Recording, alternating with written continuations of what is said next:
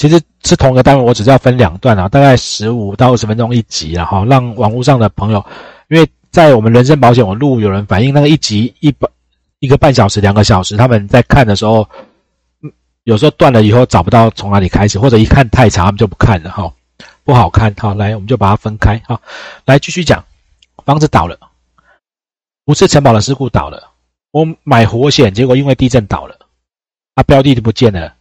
当然，就契约就终止了，就没有了哈。来，啊，保费呢？按日数退。好，你们慢慢就去感觉，如果那个契约的终止不是因为被保险人的原因，大部分都按日数退。如果是被保险人的原因，那就短期费率会收比较贵。好，这个在保险法的八十一条。啊，标的物非因契约所载的事项完全灭失，契约就终止。那保费呢？写在二十四条，在我们保险法保险费的单元上一周有讲到，因为八十一条的情形终止或部分终止，好，保费要还，那条款就约要按日数去退还。哦，那保险法我们就不是现在的大重点，我们就很快，不然保险会上不完。来，这个契约要保人可以终止。要保人终止，除了你另外写哪一天要终止，书面到达，你可以今天是九月二十二号，你写说我要终止契约，书面终止日你约定九月三十，可不可以先寄去？可以。那你如果没有写的话，终止的那个通知到送到保险公司就终止了，那你终止就短期费率收。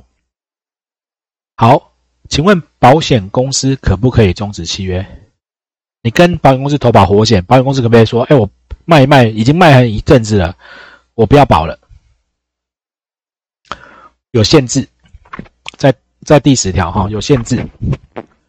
来，哦，哎，我刚刚声音有变得比较小声吗？因为我发现我刚麦移得很远呢。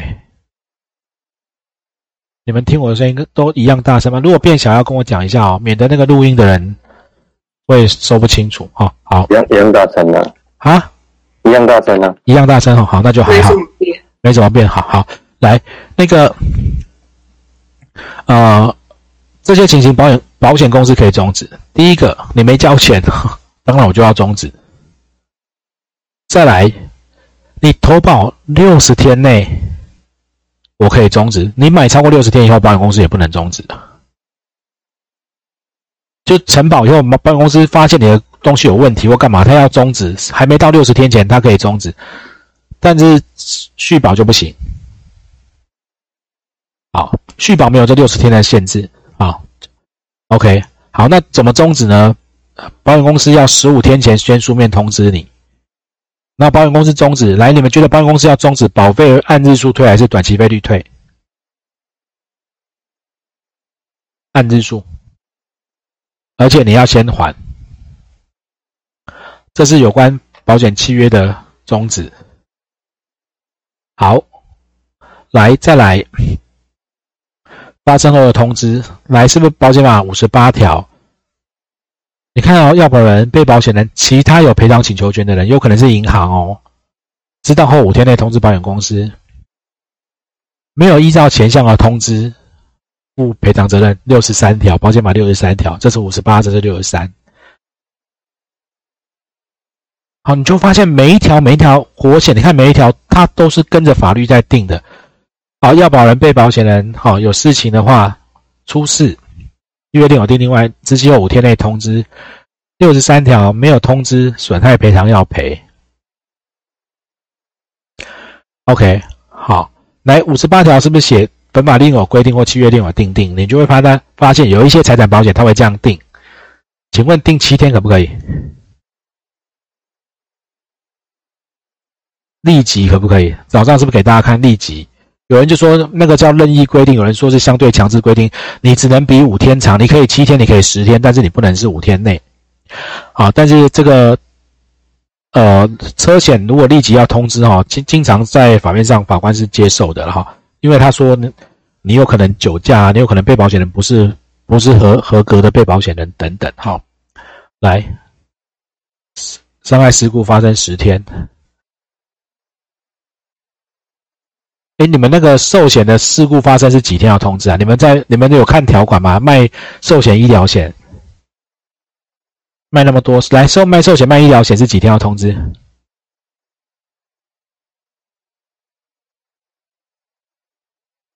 卖那么久都没有管的哈，从来没有管过客户住院几天要通知，对不对？是四天吗？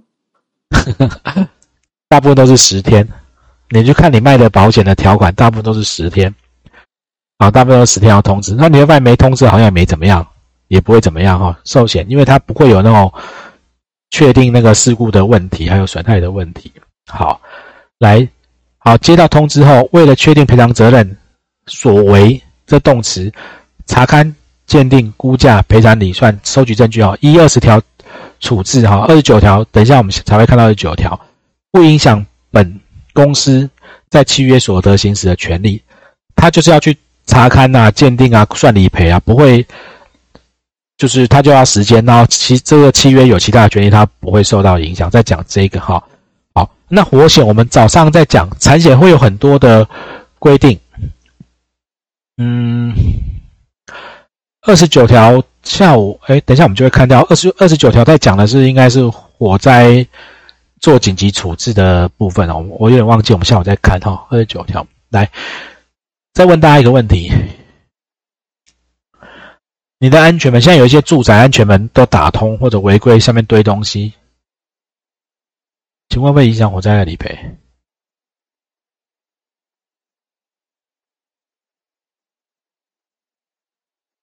对吧？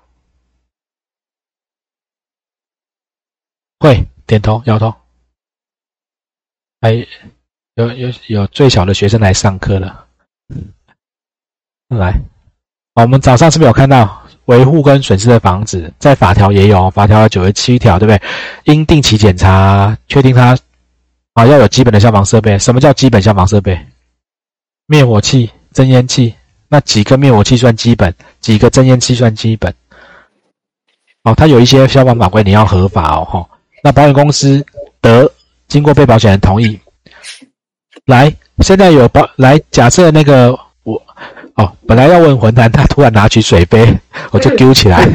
来，君婷，来，你你家保了火险，哦，故意找那个女生，保险公司突然说，哎，不好意思哦，查看一下你们家，看你们火险有没有，你的设备有没有 OK？啊，如果你正在洗手间或在干在沐浴，你你会同意他进来查看？不会。好，搞不好没有，就是对不起，我收收拾一下环境，因为平常衣服、鞋子、裤子、袜子到处乱丢，有没有？好，来，我为什么特别讲这个？商业活险没有这一句，商业活险就是保险公司随时去就随时看，不用管你同不同意。但住宅活险，因为那个是住宅，不可能这样碰就冲到人家家里去哈。来，啊，这个这里是在保险法的九十七条，啊，九十七条，他谈。那个，他可以随时查看。你看这里有没有经过被保险人同意才能查看？没有，没有哎，他随时就可以看哎。我要看我就去看，我发现有问题我就叫你修。啊，如果你不修，我就终止。这是法律的规定。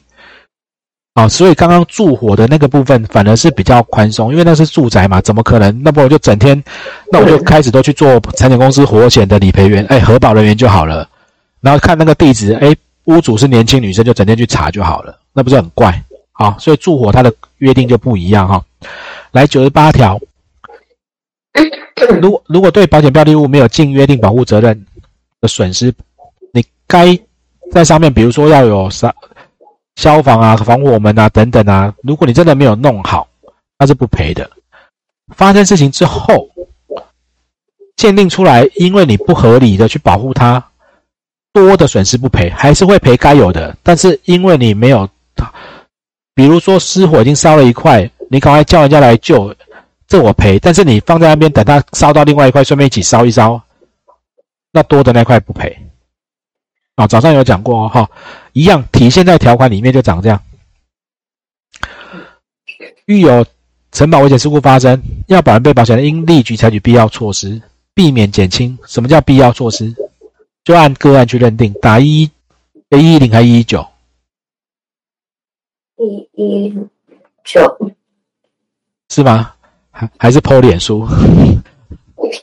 对吧？没了，这家里失火先 PO 脸书，躺在路上发生车祸自拍，然后先打卡，以后再打一一九，避免标的物的损失啊，保留对第三人行使权利哈。就是他如果有人造成你的损失，你不能放弃求偿哈。我们这段转来再下课哦，超过一两分钟，等我一下哈。OK 吗？好，来，那做这件事情必要合理费用负偿还之责，来。我现在失火，房子失火，家里灭火器刚好在楼上拿不到，我冲到隔壁店家把他灭火器抓来，我就拿来先喷。啊，要不要赔？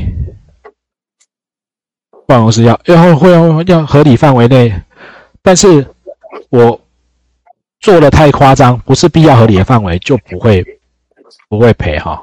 来，而且这个部分呢。偿还的金额，这选择题超级爱考哦。赔偿金额合计超过保额，来，无敌爱考，很常考。你们做题目一定也会看到，我的房子火险保了一百万，失火了，我去拿人家的灭火器，拿人家很多来救灾，我拿最后花了人家，我最后那些东西叫五万块，这是必要我去救灾，最后没想到我救灾无效，整栋房子还是烧掉了。赔赔的金额叫做一百万，我保额保额也叫一百万，但是我去用人家的面，我去用了五万，要赔一百加五，OK 吗？啊，如果有那个不足额保险的话，就是比例去定啦，就是呃后面那句我需要解释吗？嗯，好，没人反应。当做不懂，但是我也不我也不要讲 啊，就是如果你的保额只有一半，那你用五万，他就赔你一万两万五，一人摊一半的概念。好，好，那这个东西呢，这个这个条款会这样写呢，也是跟着保险法来的。三十三条，如果你的讲义在旁边翻一下三十三条。保险人对要保人、被保险人避免减轻损害的必要行为发生的费用仍然要还，然后偿还数额跟赔偿金额合合计超过保额还要还。这一条哈啊，你们以后在做车险的丙式车体险，来你们来让你们提神醒脑一下，不然下午实在是很容易想睡觉。来，丙式车体险，你们有一般的概念吗？它赔什么状况？甲式、乙是、丙式，对，丙式是不是赔车碰车？车子一定要碰车子。那结果现在，现在两台车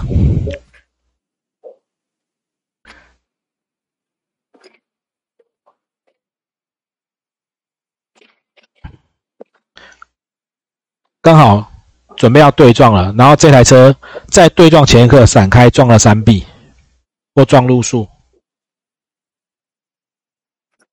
那他有没有碰到他？来，我们给他叫做 A 车，这叫 B 车，这叫树。来，A 车 B，如果他跟他撞上去，丙式车体险车碰车就会赔，但是他觉得很恐怖，他闪开，因为这台车其实是一个砂石车，超大台砂石车。那 A 车闪开，A 车撞到树，请问丙式车体险要不要赔？要吧，理论上应该是有，会有很多争议。保险公司会先说不赔，说因为你没有撞到。那有的人就会去主张，我是为了避免减轻损害的必要行为。但有一些学者，有一些法院的见解会认为，你损害还没有发生。那有一些法官认为说，如果你真的时闪的时间很，你如果不不闪，真的变比较严重，那他就会赔。那但是这个实物上的见解就有一点分歧，会有一点点争议。那除了这个部分呢？为什么还会有这个东西呢？你们选择题会考，是因为保险法三十三条在在旧的时候，啊啊，这不足额保险的分摊哦。以前来，我换一个版面跟大家讲，这是现在的保险法三十三条，这是旧的保险法三十三条。你们会发现，现在叫做合计超过保额要偿还，以前叫做超过保还能尽偿还，但契约另有订定不在此限。